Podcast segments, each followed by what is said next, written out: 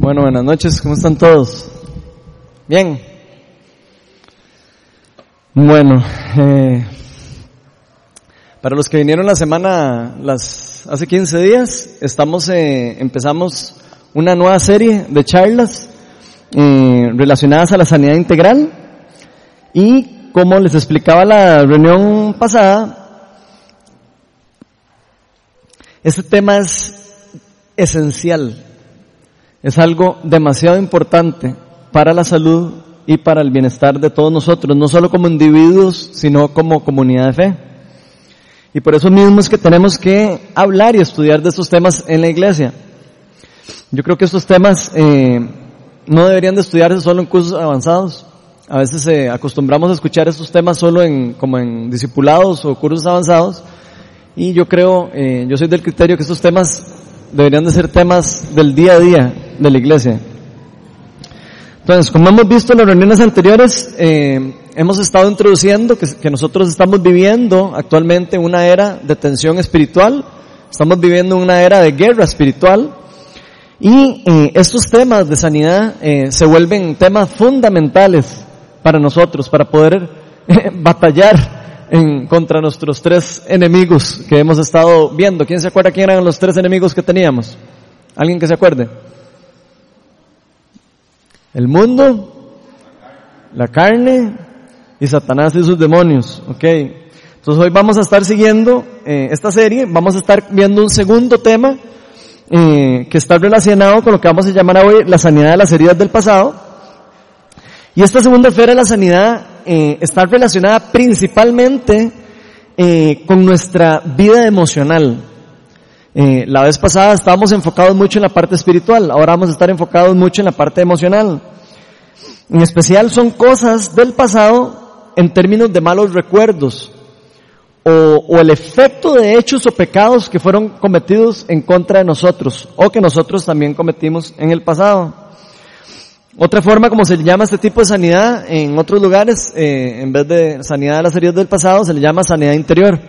Tal vez eh, muchos de ustedes han escuchado leído libros o cosas de sanidad interior o inner healing, como le dicen en inglés.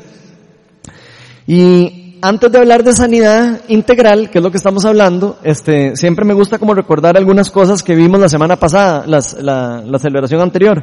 La primera es que la Biblia nos enseña que nosotros somos seres humanos integrales. Nos enseña que fuimos hechos con cuerpo, alma y espíritu. Y nos enseña principalmente que al ser integrales nosotros no podemos separar esas áreas. Nosotros tenemos que estudiar y las áreas de nuestra, de nuestro ser como una sola cosa. Entonces tenemos que ver la sanidad de forma integral, no podemos verla en forma individual.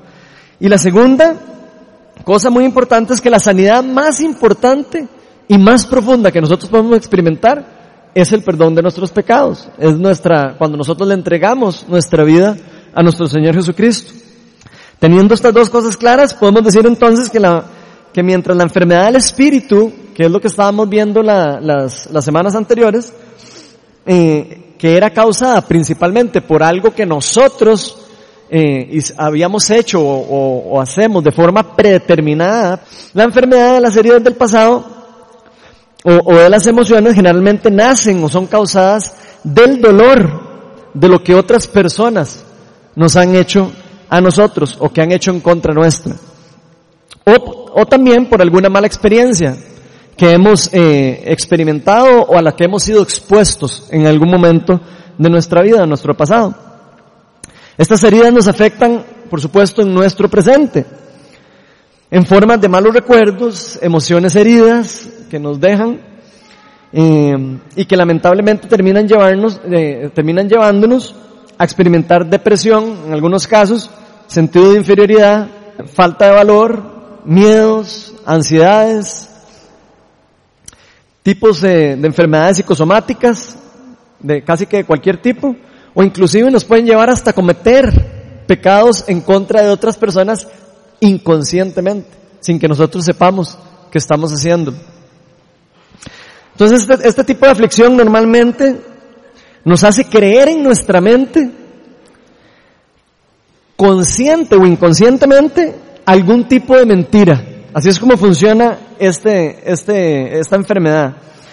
algún tipo de mentira que llega a convertirse en nueva, en nuestra mente en una creencia o en una falsa verdad. Más o menos así es como funciona. Por eso este tipo de enfermedad tiene más que ver con el interior de nuestra mente, con la voluntad nuestra o con lo más interno de nuestro corazón. Y este tipo de enfermedad no siempre es tan evidente, ya que diferencia, por supuesto, la sanidad física, que tiene que ver, eh, que la física se puede ver, ¿verdad? Esta, esta, esta enfermedad tiene que ver con una parte oculta o invisible, podríamos decir, de nuestro interior. Y de aquí el nombre de sanidad interior, por supuesto, que le, que le ponen las personas en otras partes alrededor del mundo. Entonces esta esfera, en esta esfera se, se, se incluyen también efectos nocivos presentes de los pecados de los antepasados, del linaje antepasado de nosotros. Entonces en esta esfera también se incluye ese tipo de pecados, en el linaje directo de una persona. Entonces, la sanidad de las heridas del pasado incluye básicamente las emociones, los recuerdos, eh, algunos tipos de pecados que, fueron, hechos en contra mía, algunos hechos también de parte mía en el pasado, y también dependen del linaje de las personas, o de lo que nosotros podríamos llamar o conocemos como eh, pecados generacionales. Tal vez algunos de ustedes los han escuchado. Como estaremos viendo a lo largo de la charla, la sanidad de las heridas del pasado se obtiene principalmente abriendo nuestro corazón a las verdades de Dios y cooperando con el Espíritu Santo para que extraiga de nuestra naturaleza psicológica lo que está impidiendo el fluir de Dios en esta área específica de nuestra vida. En su libro Sanidad Poderosa, eh, que escribió John Wimber, que es uno de los fundadores eh, del movimiento Viña, al que pertenecemos, él lo describe de una forma que me parece muy acertada. Lo define de la siguiente manera.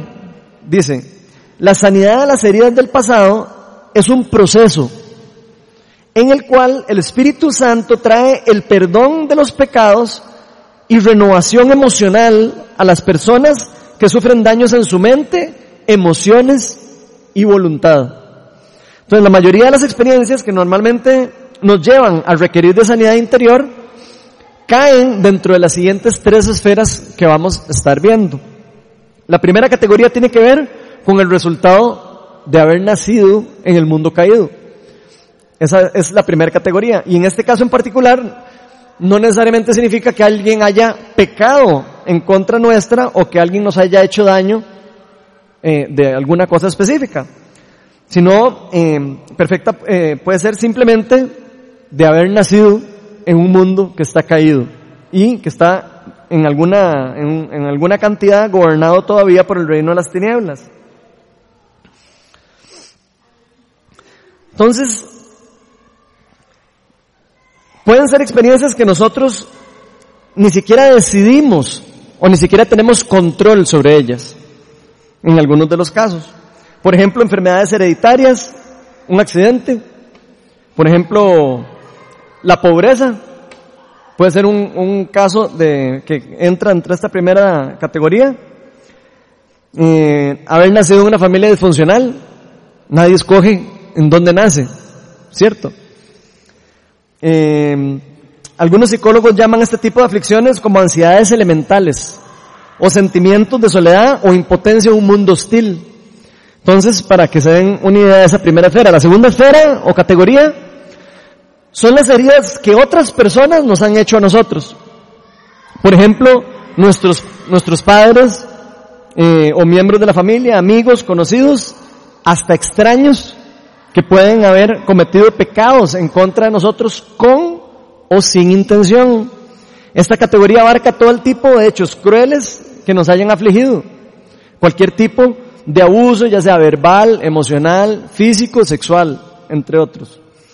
Algunos de los problemas más comunes de esta área de la sanidad están las relaciones frustradas, las relaciones con padres o familiares poco, poco presentes. Eso es una muy común que podemos, eh, que muchos de nosotros hemos experimentado. Tal vez eh, eh, relaciones poco sanas que hemos vivido, o padres poco presentes, poco cariñosos, o relaciones frustradas con otras personas, no solo con nuestra familia. Y la tercera categoría es el daño que viene como resultado del pecado que nosotros cometemos en el pasado y que nunca hemos entregado por completo a Dios. o simplemente que lo hicimos, pero no hemos recibido eh, en nuestra mente, en nuestra mente, el perdón de Dios. Entonces, en este caso, podemos, eh, por ejemplo, pecados como la codicia, ánimo de competencia, celos pueden llevarnos a daños emocionales, a nosotros, daños psicológicos. Normalmente este tipo de actitudes nos generan culpabilidad. O sea, nos, nos tocan las emociones y pueden bloquearnos a nosotros para recibir sanidad o para poder vivir en libertad. También eh, puede pasar en esa esfera algunas malas decisiones que hayamos tomado en nuestra vida, que pueden causarnos a nosotros emociones eh, heridas, cosas que decimos, pucha, ¿por qué? Si yo hubiera podido hacer esto. Y ahí empezamos con alguna herida de este tipo. Pueden llegar a, a ser en algunos casos muy fuertes. Algunas eh, veces estas decisiones ni siquiera fueron pecaminosas. No hay que verlo de que fue un pecado lo que hicimos. Simplemente a veces puede ser que cometimos un error no pecaminoso y después eh, cargamos con la culpa o cargamos con el peso de lo que vivimos en, en, el pasado. Un ejemplo claro de esto es cuando, por ejemplo, en el ego nosotros eh, nos podemos llevar, llegar a entristecer o resentirnos o amargarnos cuando nuestras expectativas no son cumplidas. A veces nosotros tenemos expectativas en nuestra vida y a veces no son cumplidas. Entonces eh, ahí pueden haber daños emocionales en donde, por supuesto, están basadas en nuestros deseos personales y sentimientos a veces de superioridad. A veces nos sentimos que merecemos recibir algo, que merecemos obtener algo y no se llega a cumplir por algún otro motivo. Y esto nos lleva a veces a la decepción y nos lleva a veces al sufrimiento. Por eso la charla de hoy la titulé Las heridas, la sanidad de las heridas del pasado. Pero vamos a hacer una oración antes de empezar para invitar al Espíritu Santo, porque es un tema que es realmente importante para, para nuestra vida y, y quiero pedirle al Señor que nos hablan de nuestro corazón, que abra nuestro entendimiento. Y Señor, eh, tú conoces eh, cada una de las áreas heridas de nuestro, de nuestro corazón, Señor, y de nuestras mentes. Tú eres el, el Dios Todopoderoso. Tú nos conoces desde antes de que nos creaste, desde antes de que nos trajiste al mundo. Y la palabra de Dios nos enseña que tú no quieres que nosotros vivamos nunca alejados de tu presencia, ni entristecidos en el espíritu. Más bien, quieres que vivamos todo lo contrario, Señor. Y yo lo que te pido es que hoy abras puertas espirituales, Señor. Te pido que rompas con bloqueos espirituales que puedan haber aquí hoy. Te pido que abras nuestros, nuestros sentidos, que abras nuestros oídos. Tú le decías a tus discípulos, el que tenga oídos que oiga y el que tenga ojos que vea. Y te pido que nos abras los ojos, nos abras los oídos.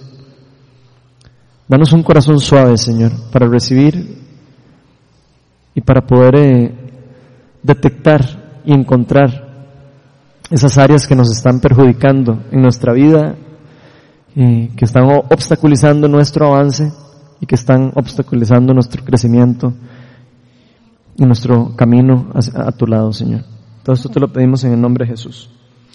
Amén. Bueno, hoy vamos a estar viendo uno de varios de los ejemplos que vamos que podemos encontrar en la Biblia en donde podemos ilustrar cómo funciona este tipo de enfermedad. Parecido como hicimos la vez pasada, vamos a, a, a explorar cómo es que funciona este tipo de aflicción en nosotros y cómo es que se puede recibir sanidad en esta área específica, que es muy importante. Pero más importante aún que, es lo que me gustaría que, todos entendamos o que aprendamos, es cómo nosotros podemos eh, al día de hoy aplicar la sanidad de estas heridas en nuestra vida. ¿Para qué? Para liberarnos de las cosas que nos tienen atados en el mundo. Y aunque habían varios ejemplos de varias personas que fueron afectadas por este tipo de heridas en el pasado en la Biblia, hoy vamos a estar enfocados, obviamente por falta de tiempo, en solo un ejemplo, que lo encontramos en el Nuevo Testamento. Y vamos a estar usando este ejemplo en particular porque creo que ilustra bastante bien el proceso en general de cómo es que se puede entrar en este, en este problema y cómo salir del problema. Y cómo Dios puede traer sanidad completa y liberación en esta área específica. Entonces, eh, vamos a estar enfocados principalmente en tres evangelios, en Mateo, Lucas y Juan. Y hoy vamos a estar viendo el caso de cuando Pedro negó tres veces que conocía a Jesucristo. El mismo día en que fue arrestado en Getsemaní. Y vamos a ver los efectos que esto tuvo en la vida de Pedro y en sus emociones. Pero para empezar a ver un poco este caso es importante entender un poco el contexto de lo que Pedro y los discípulos eh, tenían en su mente, tenían en sus expectativas acerca del Mesías.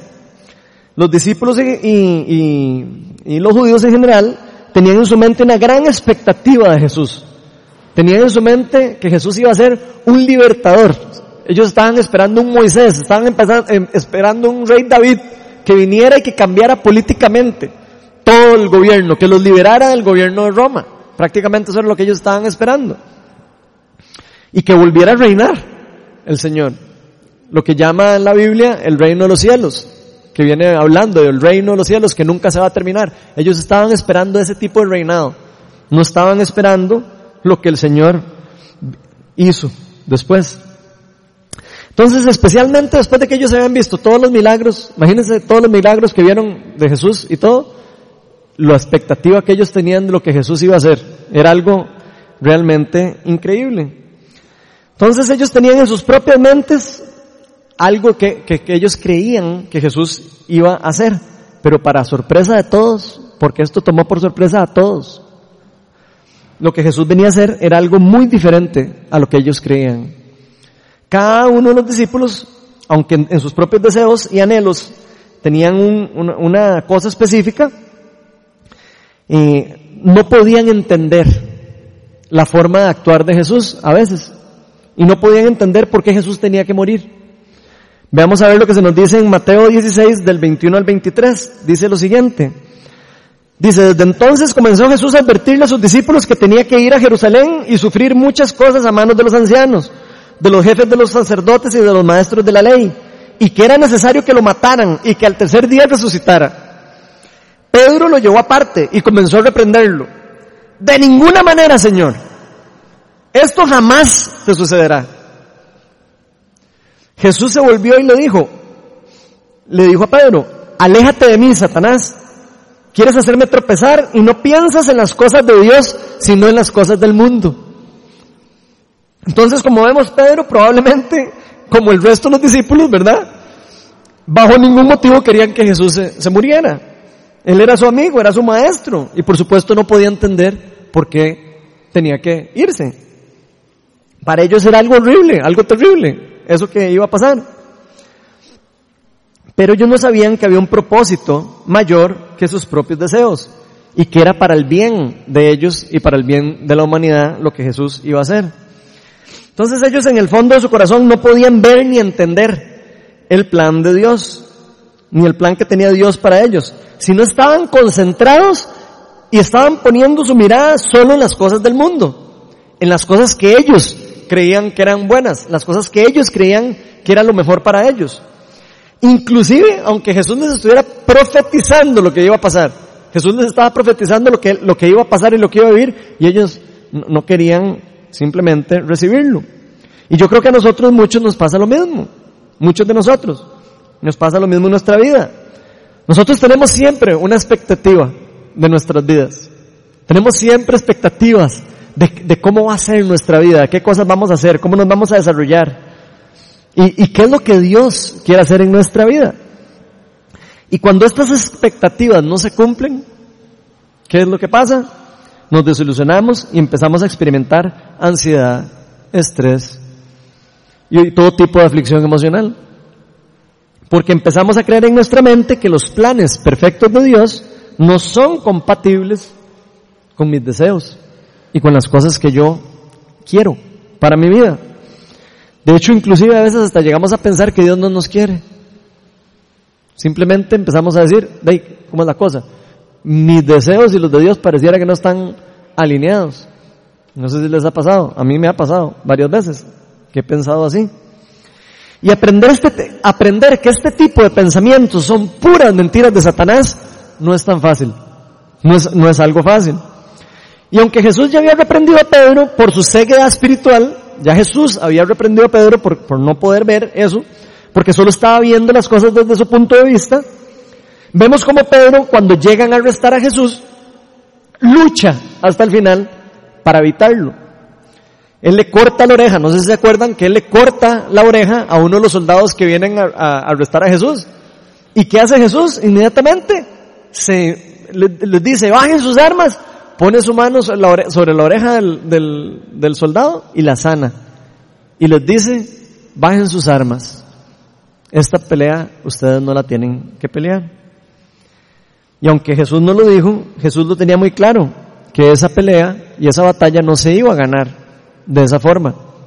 Se iba a ganar por medio de un acto puro de amor y de misericordia hacia nosotros. Un acto de compasión. Entonces esto de alguna manera tuvo que desilusionar a Pedro, eso se lo garantizo, de fijo. Y yo me imagino que él pensaba, pero de ahí, ¿cómo se dejó entregar tan fácil? Entonces nunca se ha puesto a pensar eso. ¿Por qué se entregó tan fácil? Porque no usó su poder en contra de las personas, en contra de los romanos, en contra de los que lo querían arrestar. Él podía usar su poder. Y casi que me imagino a Pedro, casi como diciendo como el chapulín colorado, ¿y ahora quién podrá defendernos si se llevaron al Señor? Yo me lo puedo imaginar perfectamente, la frustración de él. Pero cuando se llevaron a Jesús, Pedro lo siguió a escondidillas, de larguito.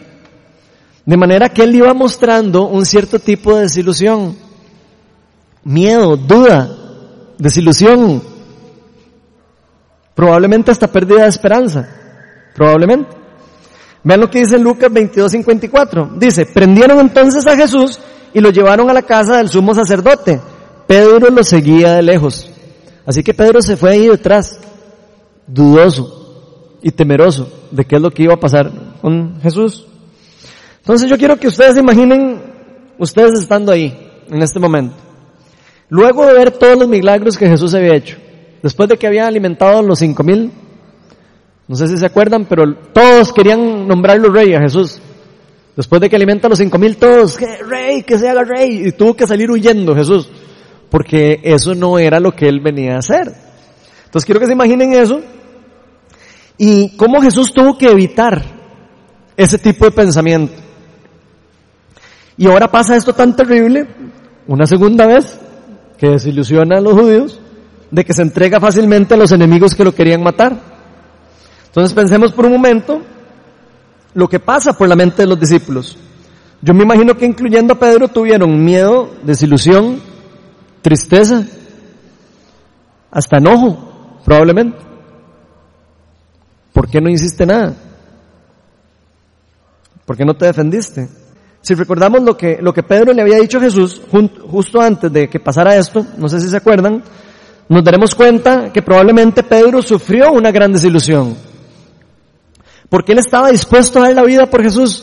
Al menos eso es lo que él le dijo a Jesús cuando él estuvo un tiempito antes de que pasara esto. Y le dijo que él estaría dispuesto a ir hasta la cárcel, inclusive hasta la muerte. Pero esto no era la forma que Jesús tenía pensado eh, pelear. Entonces, por supuesto que Jesús sabía que Pedro no entendía ni siquiera lo que estaba diciendo. Sabía que no, que no, él, no iba a hacer eso. Vean lo que dice Lucas 22, 31 al 34. Dice, Simón, Simón, mira que Satanás ha pedido zarandearlos a ustedes como si fueran trigo. Satanás ya iba, quería zarandearlos a todos por medio de esto. Pero yo he orado por ti para que no falle tu fe. Y tú cuando te hayas vuelto a mí, Ojo esto. Ya Jesús sabía que Pedro se iba a desilusionar de él. Y vean lo que le está diciendo. Y cuando te hayas vuelto a mí, fortalece a tus hermanos. Señor, respondió Pedro, estoy dispuesto a ir contigo hasta la cárcel, hasta la muerte. Pedro, te digo que hoy mismo, antes de que cante el gallo, tres veces negarás que me conoces. Entonces aquí pongamos especial atención cómo Jesús ya sabía que Pedro se iba a alejar de él y que Satanás iba a tratar de tener acceso de sus discípulos por medio de la parte emocional, que los iba a, sacudir, que los iba a entrar mentiras. Ese era el Hijo de Dios. La misma pregunta que nos hace Satanás a cada rato. Ese es el Dios al que vos seguís. ¿Y por qué está permitiendo que estés enfermo? ¿Por qué está permitiendo que se muera Jesús? Ese es el tipo de preguntas que, que Satanás nos mete en nuestro corazón, en nuestra mente. Que nos quiere meter desilusión, nos quiere meter un concepto equivocado de la verdad. Él trata de meter mentiras que se conviertan en nuestra mente en verdades y que lleguen a dañarnos a nosotros, inclusive a meternos en crisis emocional. Tan es así que Jesús había orado antes de esto para que Pedro, una vez que se alejara de él y una vez que se decepcionara y una vez que flaqueara su fe, pudiera volver a levantarse y entendiera tarde o temprano cuál era el verdadero propósito que Jesús tenía con todo este plan que él iba a hacer por medio de su muerte y resurrección. Entonces sigamos leyendo lo que, lo que pasó luego que Pedro fue, eh, lo que pasó eh, después, donde Pedro se va desilusionado y sigue el larguito Jesús. Vamos a leerlo, dice Lucas 22, 55 al 61. Dice así. Pero luego cuando encendieron una fogata en el medio del patio y se, y se sentaron alrededor, esto fue después de que habían atrapado a Jesús, Pedro se les unió una criada lo vio, lo, vio allí sentado a la lumbre y lo miró detenidamente y dijo, este estaba con él. Pero, pero él lo negó, muchacha, yo no lo conozco. Poco después lo vio otro y afirmó, tú también eres uno de ellos. No hombre, yo no lo soy, contestó Pedro. Como una hora más tarde otro lo acusó, seguro que este estaba con él, miren que es Galileo. Hombre, no sé de qué estás hablando. Replicó Pedro. En el mismo momento en el que dijo eso, cantó el gallo. Y el Señor se volvió y miró directamente a Pedro. Entonces Pedro se acordó de lo que el Señor le había dicho. Hoy mismo, antes de que cante el gallo, me negarás tres veces. Y saliendo de allí, lloró amargamente. Entonces, como podemos ver aquí, estamos viendo prácticamente la peor parte de la vida de Pedro. Esta es la peor parte de la, vida de Pedro. Aquí vemos cómo su, su, fe se tambaleó por completo y estamos viendo lo más bajo que él llegó en su vida espiritual. No sé si ustedes se pueden imaginar la tristeza y la condenación y la culpa y la vergüenza que Pedro pudo haber sentido en ese momento. Probablemente hasta se deprimió. Entonces imaginan ver al Señor, volverlo a ver uno la cara, a los ojos así, con la cara, me imagino que ya lo estaban golpeando también a Jesús. Y no, con la cara de tristeza nada más viéndolo, como diciendo, yo sabía que iba a pasar eso. Entonces vean lo que se nos dice en el pasaje de eh, Lucas 22 62, dice, y saliendo de ahí lloró amargamente. Entonces, después de haber estado con Jesús durante todos estos años, estos tres años que pasaron en ministerio, estos tres años que estuvo a su lado, estos tres años que lo acompañó, que fue enseñado, que fue instruido, que fue discipulado, de hacerse su amigo, que él era su maestro, y saber que le dio completamente la espalda en el peor momento de la vida de su maestro. Es claro que esto destruyó por completo las emociones de Pedro. No hay, que ser así como que muy brillante para, para entenderlo. Se sintió tan mal que tuvo que dejar el lugar, dice el pasaje, que se tuvo que ir, no pudo soportar estar mal rato ahí. En estos momentos podemos estar seguros que la culpa y la vergüenza se apoderaron completamente de él. Y yo creo que ninguno de nosotros nos hubiera gustado que nuestro peor momento en nuestra vida estuviera registrado en la Biblia como ese. ¿Ustedes se imaginan que el peor momento de uno espiritual esté registrado en la Biblia? Bueno, Gracias a Dios y nosotros tenemos la bendición de poder ver el caso de Pedro para poder aprender de él. Porque es un gran, es un gran ejemplo para nosotros. Y como vemos aquí, los apóstoles también flaquearon. También eran imperfectos. No eran inmunes al pecado, ni a caer en las mentiras de Satanás. Eran humanos, iguales que nosotros. Ellos se equivocaban también. Y esto es algo que nosotros tenemos que también aprender en nuestra vida. Todos somos humanos, todos hemos cometido errores, todos hemos hecho cosas en algún momento de cuales nos arrepentimos o nos da vergüenza o nos hemos avergonzado en algún momento y que puede hacernos sentir a veces indignos del amor de Dios. O nos puede hacer sentir que no valemos nada. Y yo les aseguro que Pedro se sintió como que su vida no valía ni una peseta. A tal grado fue la vergüenza y la amargura y la desesperación que se tuvo que alejar del lugar. Y es muy probable que estos sentimientos o emociones que Pedro experimentó lo llevó a un alto grado de tristeza, probablemente hasta pérdida de identidad, un poco, respecto a quién era él. Tal vez él mismo se preguntaba, ¿y no era yo el discípulo como el de los segundos o de los terceros, de los discípulos de Jesús? ¿Por qué? Porque se empezó a creer mentiras de Satanás. Probablemente le dijo que no era digno él y que no, que lo que él había hecho no tenía perdón. Luego de este evento que marcó su vida, no sabemos exactamente si Pedro dejó por completo su llamado, porque no está claramente registrado, pero pareciera como que sí tuvo un efecto muy fuerte en él, por dos motivos. Eso se puede evidenciar en la palabra de Dios. El primero es porque Jesús mismo lo tuvo que ir a restituir personalmente como vamos a ver más adelante. Y como podemos ver en otros pasajes, eh, Pedro pareciera que volvió a pescar. No sabemos si fue que se dedicó otra vez a pescar o si nada más de casualidad está pescando. Pero eh, vean lo que dice Juan 21 del 1 al 3. Dice, después de esto, Jesús se apareció de nuevo a sus discípulos junto al lago de, de Tiberíades.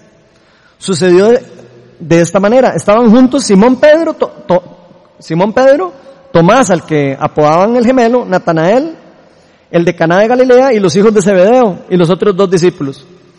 Me voy a pescar, dijo Pedro. Nos vamos contigo, contestaron ellos. Salieron pues de allí y se embarcaron, pero esa noche no pescaron nada. Entonces, Aquí vemos a Pedro saliendo a pescar igual que cuando, que cuando conoció a Jesús. No sé si se acuerdan cómo Pedro conoció a Jesús, pero Pedro conoció a Jesús saliendo a pescar un día y que no pudo pescar nada. Es exactamente esto mismo que estamos viendo. Y yo me imagino que Pedro en esos momentos pensaba, ¿qué pega?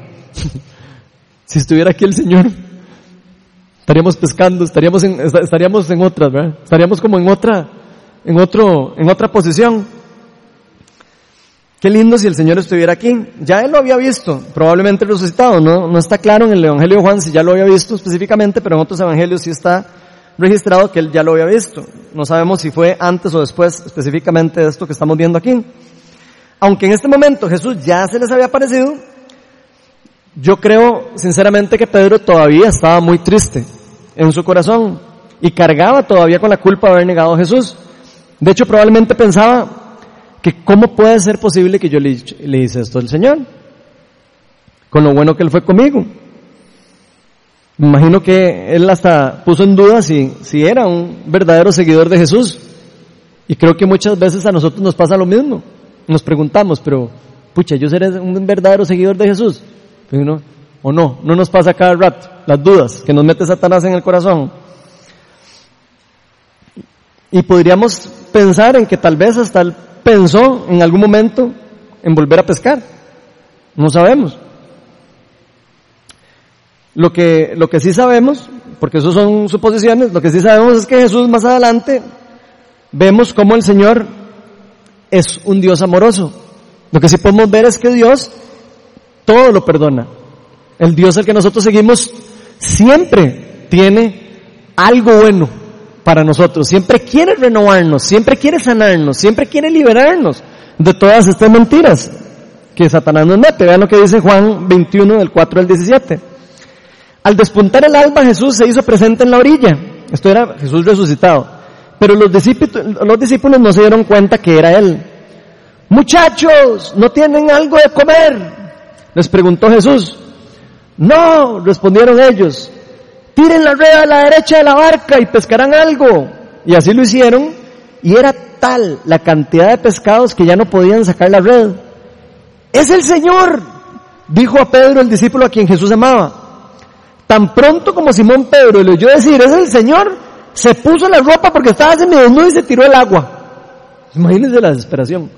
Se tiró al agua y los otros discípulos lo siguieron en la barca arrastrando la red de pescados, pues estaban a escasos 100 metros de la orilla.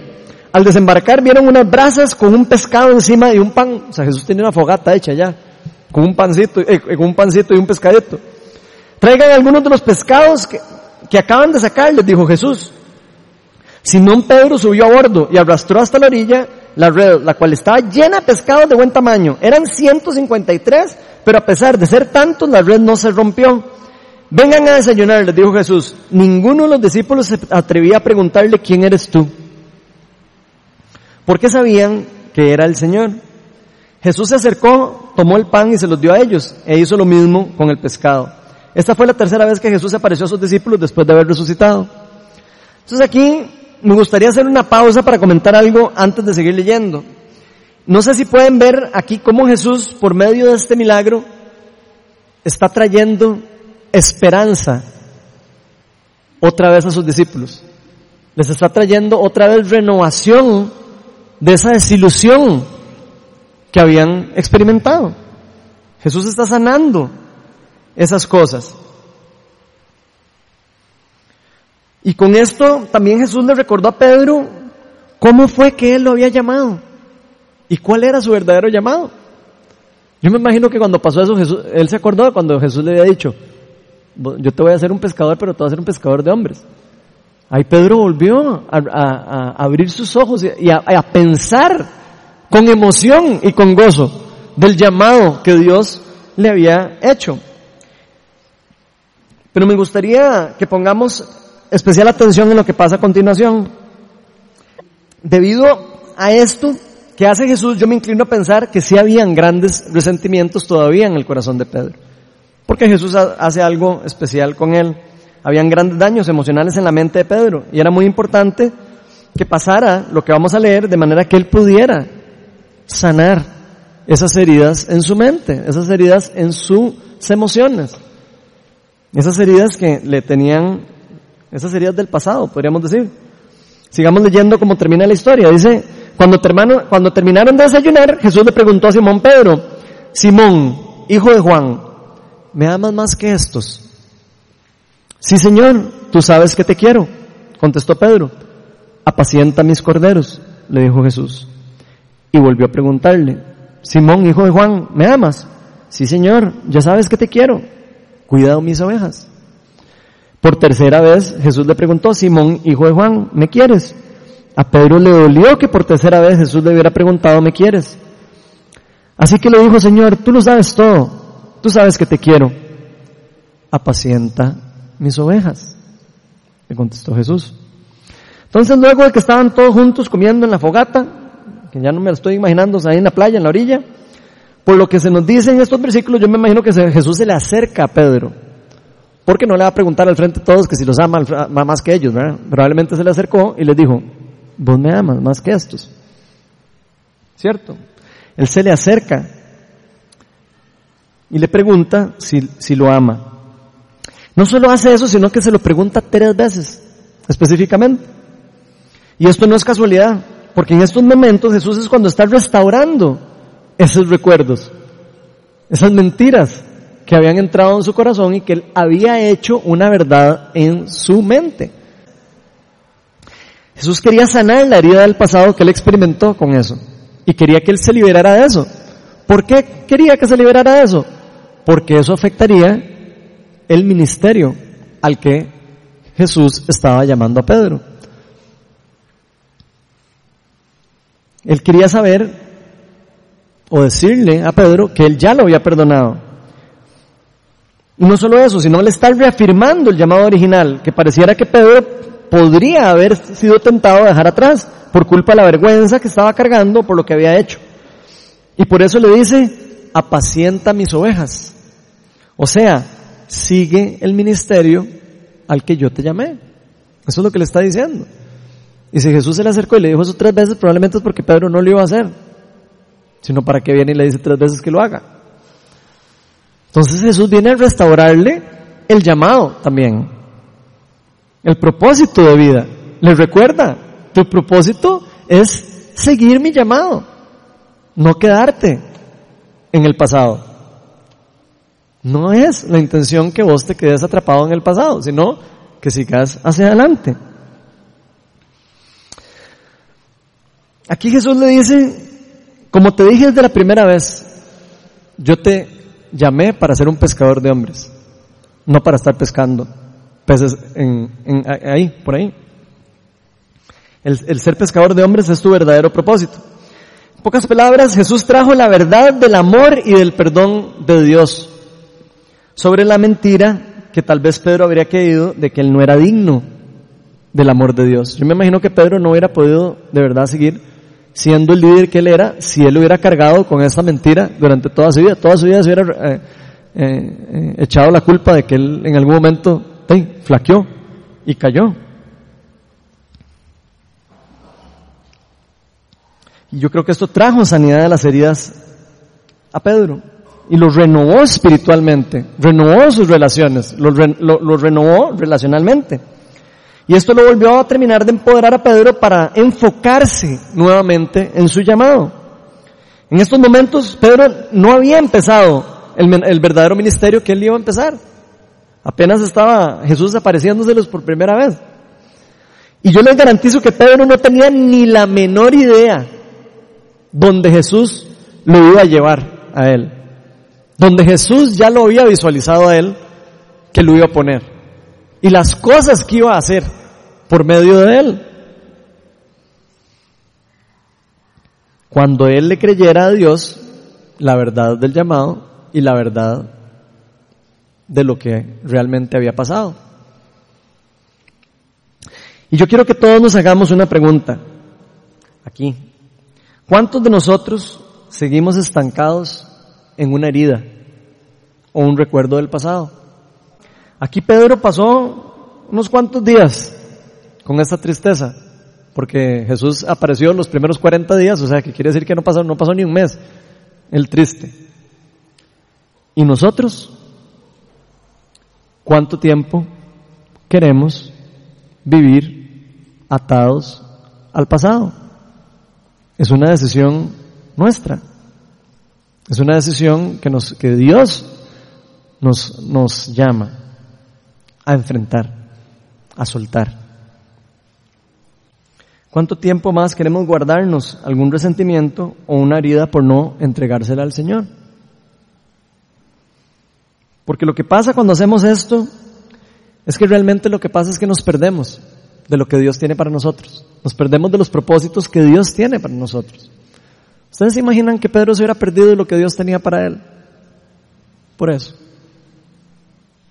¿Y nosotros qué nos estamos perdiendo? ¿Qué cosas nos estamos perdiendo por no dar un paso de fe, dejar el pasado atrás y creerle al Señor? que me puede restaurar y que ya Él me perdonó y que puede perdonar y que yo puedo perdonar. Ojalá que empecemos a creerle más a Dios de que las, mentiras, que las mentiras de Satanás en nuestra vida, porque las mentiras de Satanás sobran en el mundo y todos las, vivimos, yo sé. Cada uno de nosotros a cada rato mentira y mentira a Satanás y hay que estar luchando. Como hablamos en la charla, hay que casi que ponerse el casco, el arma, armarse completamente para poder soportar el ataque de nuestros tres enemigos. Entonces, como pudimos ver, al menos en, este, uno de los muchos ejemplos que hay en la Biblia relacionados con las heridas del pasado, en este caso vimos cómo por medio de, que se cumplieran unas expectativas, por una falsa expectativa, la fe de alguien recayó. Y vean todo lo que pasó por haber perdido la esperanza y por haber no, no creído de verdad en las cosas que Dios ya nos ha revelado y que le había revelado a Pedro. Pedro se dejó llevar por la desilusión y por la falta de esperanza, que finalmente lo llevaron al punto de negar a Jesús tres veces. Dejó que la duda entrara en su, en su corazón. Pero como vimos en esta historia, no hay nada que Dios no pueda sanar. No hay nada que Dios no pueda restaurar. Por medio del amor, de la gracia y de la misericordia que Él nos dejó a nosotros por medio del sacrificio que Él hizo en la cruz por nosotros. Y les voy a decir una cosa, Dios no quiere que nosotros, ninguno de nosotros vivamos pegados al pasado. Ninguno. Que ninguno de nosotros sigamos pegados con heridas o resentimientos del pasado. Eso no es lo que Él quiere. Porque Él sabe que eso no es bueno para nosotros. Dios quiere que vivamos el presente. Y Dios quiere que, que quitemos la mirada de quiénes fuimos en el pasado. O qué pasó en mi pasado. Y que pongamos la mirada en quiénes somos y quiénes podemos llegar a ser en Cristo. Eso es lo que nuestro Señor nos llama. Dios quiere transformar todas las mentiras que nosotros recibimos en verdades. Todas las mentiras que nos creímos en el pasado, las quiere convertir en una verdad, en un propósito de vida que tiene para nosotros. Y lamentablemente estas mentiras lo único que nos hacen es alejarnos de Dios. Eso es lo único para lo que sirven, para alejarnos a nosotros de Dios, para enfriarnos en la pasión que tenemos de Dios y terminar eh, tristes o alejados de nuestro Señor. Y como hoy solo pudimos ver un ejemplo específico, a mí me gustaría darles algunas recomendaciones o formas claras de cómo recibir sanidad de las heridas de este tipo en nuestras vidas actuales. Y aquí les quiero aclarar que las recomendaciones que vamos a mencionar no todas están ilustradas en este ejemplo porque ya vieron lo amplio que son eh, los efectos de las heridas del pasado. Hay un montón de cosas.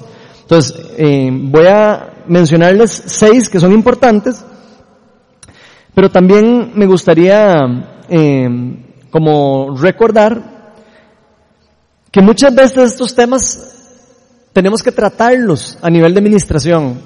Muchos de estos temas se deben de tratar a nivel de oración, a nivel de ministración de sanidad.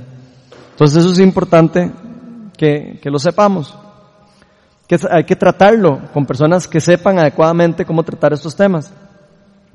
Y de hecho quiero hacerles un anuncio porque eh, ahora estamos eh, en un discipulado. Pronto vamos a empezar un discipulado de oración de sanidad avanzado, donde vamos a poder estudiar a fondo ya exactamente todos los aspectos de la sanidad, de todas las sanidades, incluyendo las sanidades de las heridas del pasado. Eso se los dejo ahí nada más para que sepan y, estén como pendientes si les interesa aprender más del tema, que son muy importantes para nosotros.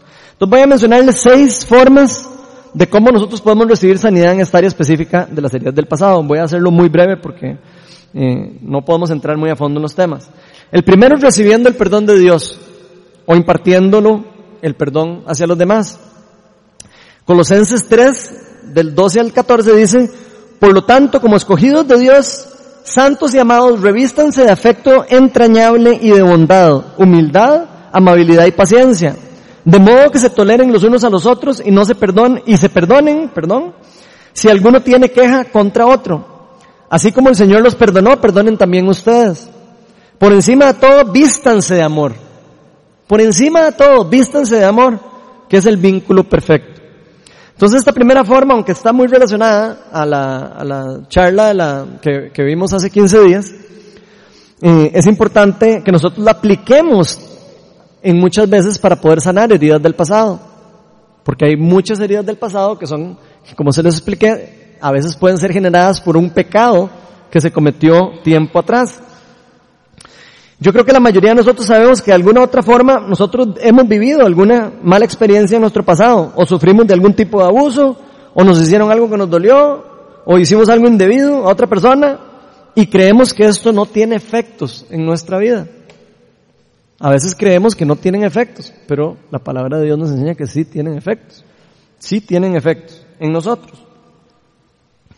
Y por eso es muy importante recibir el perdón de Dios en el caso de que hayamos hecho algo malo y nosotros no hayamos entendido que el Señor nos perdona cualquier pecado, cualquier transgresión, cualquier daño que hayamos hecho.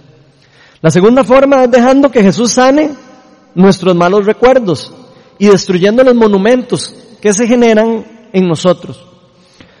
Esta segunda forma tiene que ver con entregarle a Jesús nuestros malos recuerdos y pedirle al Espíritu Santo que imparta sanidad en esos recuerdos. De hecho, muchas veces necesitamos la revelación de qué fue lo que realmente pasó en un momento específico en nuestra vida. A veces nosotros entendimos que pasó algo y creemos que pasó algo y realmente no fue eso lo que pasó. A veces guardamos un resentimiento contra alguien sin saber exactamente lo que pasó o un malentendido. Entonces muchas veces necesitamos aclarar eso. La mayoría de las veces que fuimos heridos o, o querimos a alguien, convertimos una mentira de Satanás en una verdad para nosotros, una falsa verdad en nosotros. Y por eso es muy importante Dios que sustituya esa mentira que puede estar guardada en nuestro corazón por una verdad y por los verdaderos propósitos que Él tiene para nosotros. Romanos 8:28 dice, ahora bien, sabemos que Dios dispone todas las cosas para el bien de quien lo aman, los que han sido llamados de acuerdo con su propósito. Así que todas las cosas que pasan tienen algún propósito, inclusive las malas a veces también. En algunos casos este tipo de traumas pueden hacernos levantar dentro de nosotros monumentos o altares de algunos de estos recuerdos que ya, que se, se, se pegan a nuestra mente, a nuestro cuerpo. Y es muy importante para nosotros romper esos altares. Cuando hablo de altar hablo como una lápida. Cuando alguien se muere se levanta una lápida dice aquí murió eh, Juan Santa María. Eso mismo pasa a veces con los daños emocionales de nosotros. Se levantan en nuestro cuerpo o en nuestra mente o en nuestras emociones eh, lápidas o altares falsos que hay que destruir con el poder de la oración y con el poder del Espíritu Santo. La tercera forma es rompiendo con el poder de los efectos de los pecados generacionales. Éxodo 25 dice, no te inclines delante de ellos ni los adores. Está hablando de otros dioses. Yo, yo soy, yo el Señor tu Dios, soy un Dios celoso. Cuando los padres son malvados y me odian, yo castigo hasta a sus hijos hasta la tercera y cuarta generación. Hay algunos casos en donde podemos ver claramente que el pecado generacional está detrás de nosotros. A veces podemos ver, por ejemplo, padres divorciados, hijos divorciados, nietos divorciados. Padres alcohólicos, hijos alcohólicos, nietos alcohólicos. No sé si lo han visto. Eso tiene mucho que ver con el pecado generacional y eso hay que romperlo.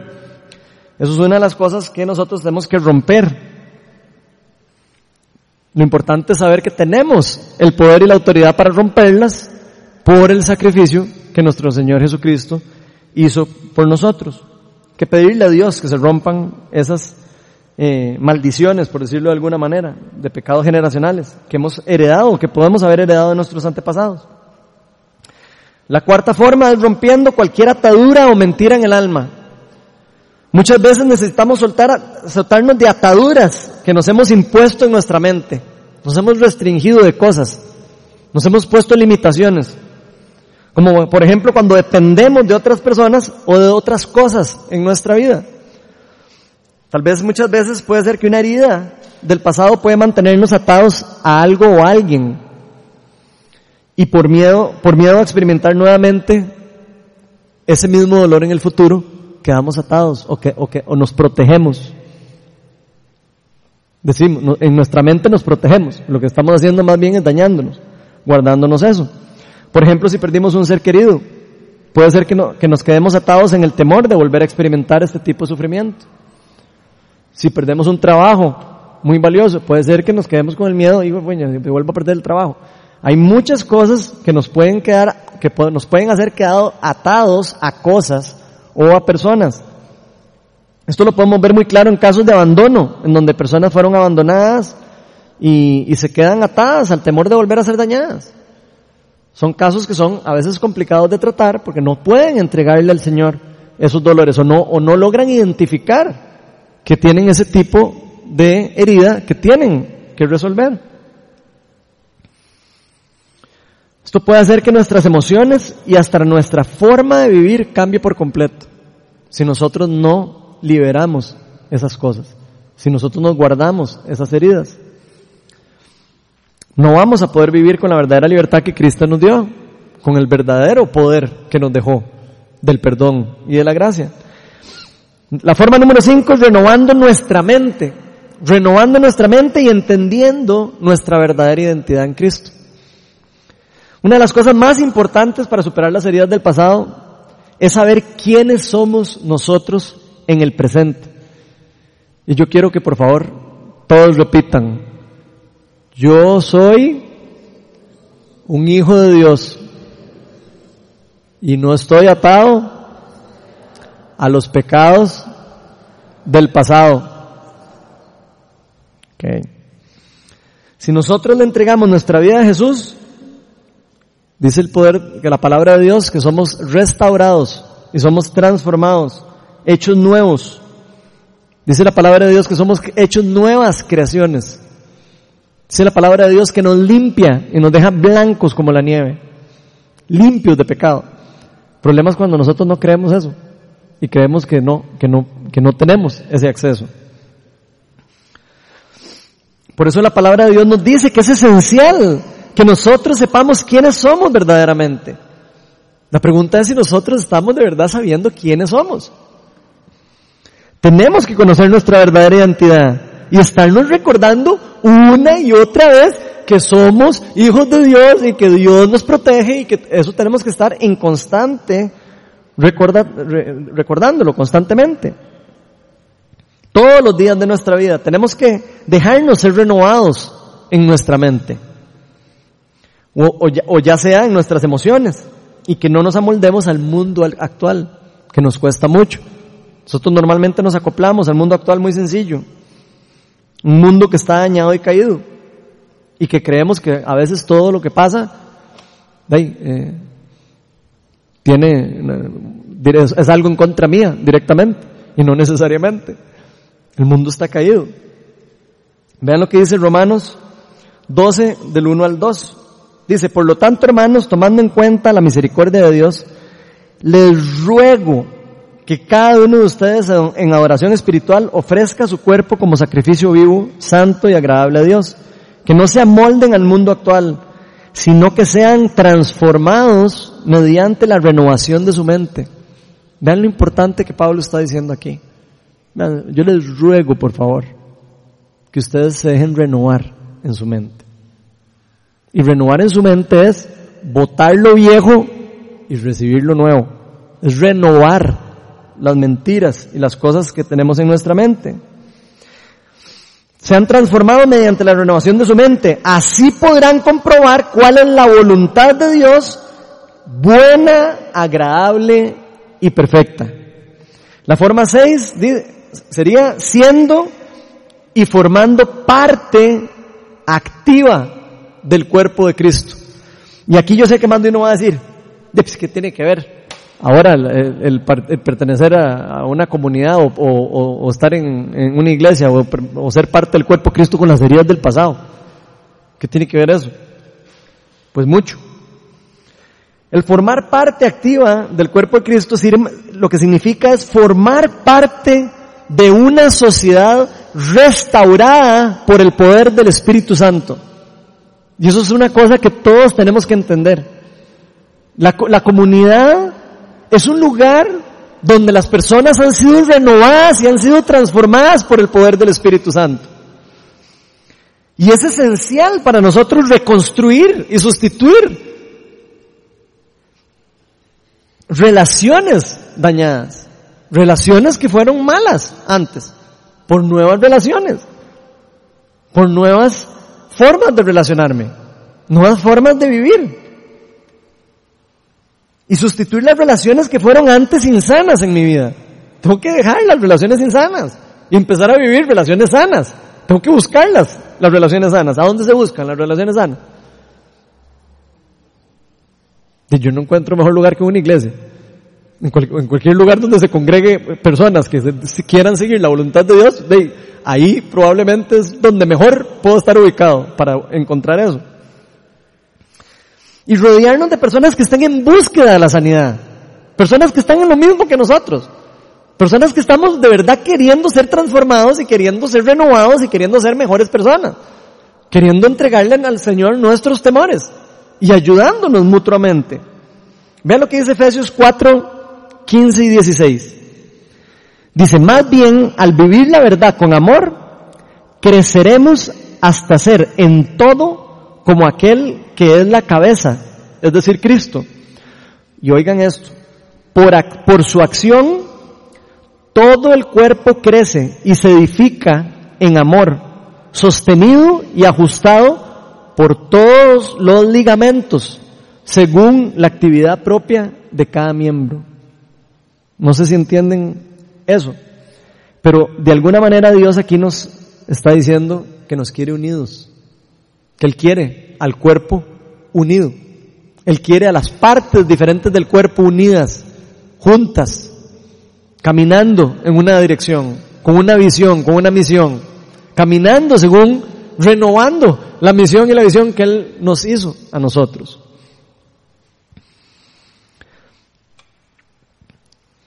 Y esto solo se puede dar cuando nosotros vivimos las verdades del Evangelio.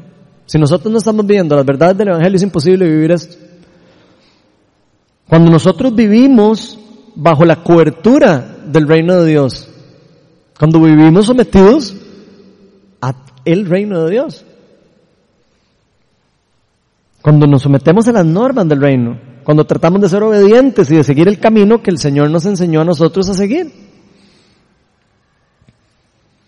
Jesús es la cabeza del cuerpo. Él es nuestro modelo de vida, según nos dice ahí. Y si vemos bien, Dios aquí nos está diciendo que el cuerpo de Cristo, o sea, la iglesia, todos juntos, nosotros juntos, se edifica en amor y se sostiene.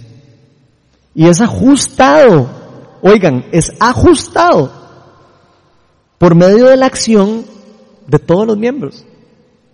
No es una sola persona, no son dos personas. Todos los miembros ajustan y sostienen el cuerpo de Cristo, que es la cabeza, por medio del Espíritu Santo, por supuesto, y la, y la convivencia con Él. Esto quiere decir que algunos de nosotros hemos aprendido algunas cosas en nuestra vida. Yo estoy seguro que más de uno aquí ha aprendido cosas en su vida y que puede ayudarle a otra persona de la iglesia muchísimo de cómo pasar por una prueba. Y eso es exactamente lo que nos están diciendo aquí. Por eso es importante estar en una comunidad. Si yo estoy solo, y eso es como que me manden a la guerra y me dejen solo ahí. Y estamos en una guerra. Necesitamos estar acompañados. Necesitamos estar acompañados de personas de fe. Personas que nos levanten el ánimo. Personas que nos digan, te caíste, vamos para arriba otra vez. Y la pregunta es si nosotros estamos haciendo eso como comunidad. Eso es lo que tenemos que hacer como comunidad. Amarnos, sostenernos unos a los otros. Eso es lo que el Señor nos está llamando. Muchos de nosotros vamos a necesitar de la ayuda de otros para entender algunas cosas, algunos problemas. A veces revelación del Espíritu Santo, a veces la ayuda de una persona que ya vivió una cosa similar. Entonces toda la comunidad necesita irse edificando poco a poco por medio del amor fraternal y la unión entre cada uno de sus miembros, por la compasión y por el amor de unos por otros. Y eso es una cosa que tenemos que todos como comunidad entender. Porque nosotros no venimos aquí solo para escuchar una charla. Venimos aquí para unirnos, para conocernos. Venimos aquí para ayudarnos. Como, así como me puede ayudar alguien a mí, yo puedo ayudar a alguien. Así como alguien tiene un don, puede prestárselo a otro, puede ponerlo a disposición de otro. Y eso es lo que, para lo que Dios derrama los dones espirituales y derrama todas las cosas sobre la iglesia. Por eso es importante que nosotros empecemos a caminar juntos y de la mano en un mismo espíritu. Eso es lo que significa vivir en un mismo espíritu. Vivir todos enfocados en lo que Dios está pidiéndonos. De hecho, ese era el modelo de la iglesia primitiva.